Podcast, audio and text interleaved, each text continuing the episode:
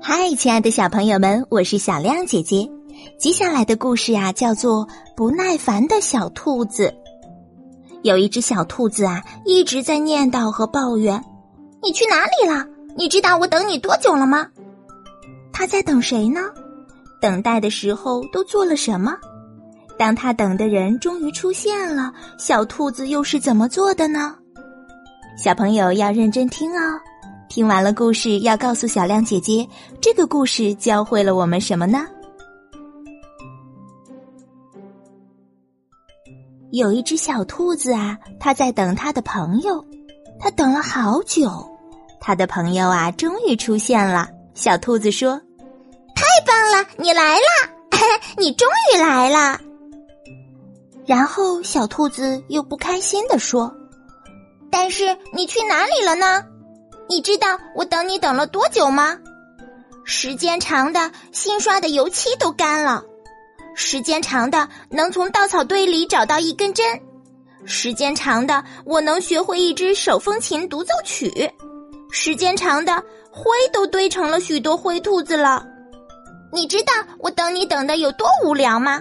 无聊，非常无聊，非常非常无聊，无聊透顶了。小兔子啊，突然意识到，哎呀，好像这样说不太合适，让我重新说一遍吧。嘿，太棒了，你来啦，终于等到你啦。哦，但是我是认真的，你到底去哪里了呀？你知道让我在这里等你有多么不公平吗？你像是在篮球比赛中最后一个被挑上场。就像在我不困的时候，却非要让我睡觉；就像是逼我吃掉我不喜欢的卷心菜；就像因为太矮了不能坐车出门一样。你知道我等你等的有多烦躁吗？就像穿着一件扎人的毛衣，就像一首歌整天都在脑子里挥之不去，就像卫生纸粘住了脚，就像养了一块石头当宠物一样。你知道让我等你有多不礼貌吗？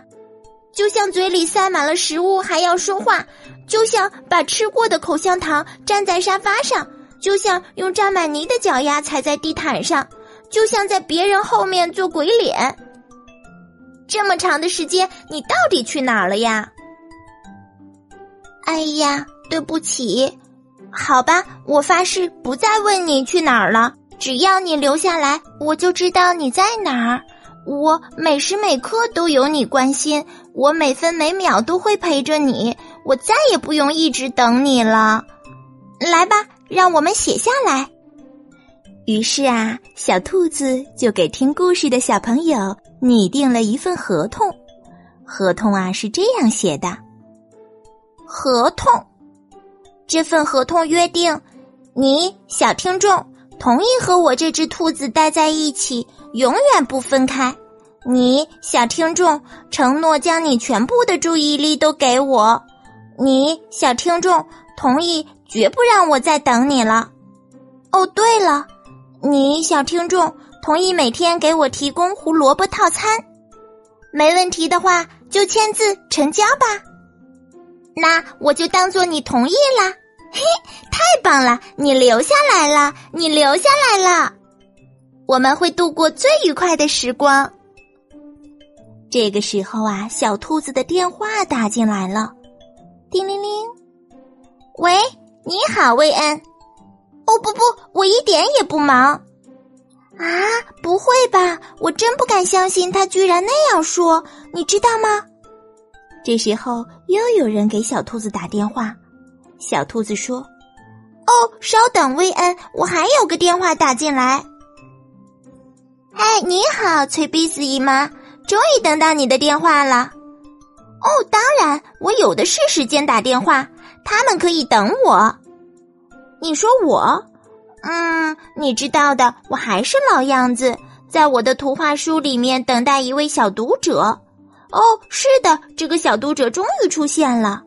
哦，是的，看起来不错，身上没有跳蚤，也不乱翻书。哦，小兔子打起电话来呀，没完没了的。刚才小兔子还说不要让别人等太久，这个故事告诉我们呀，我们要换位思考，相互尊重，对人对事要多一份耐心。小朋友，你说对不对呀？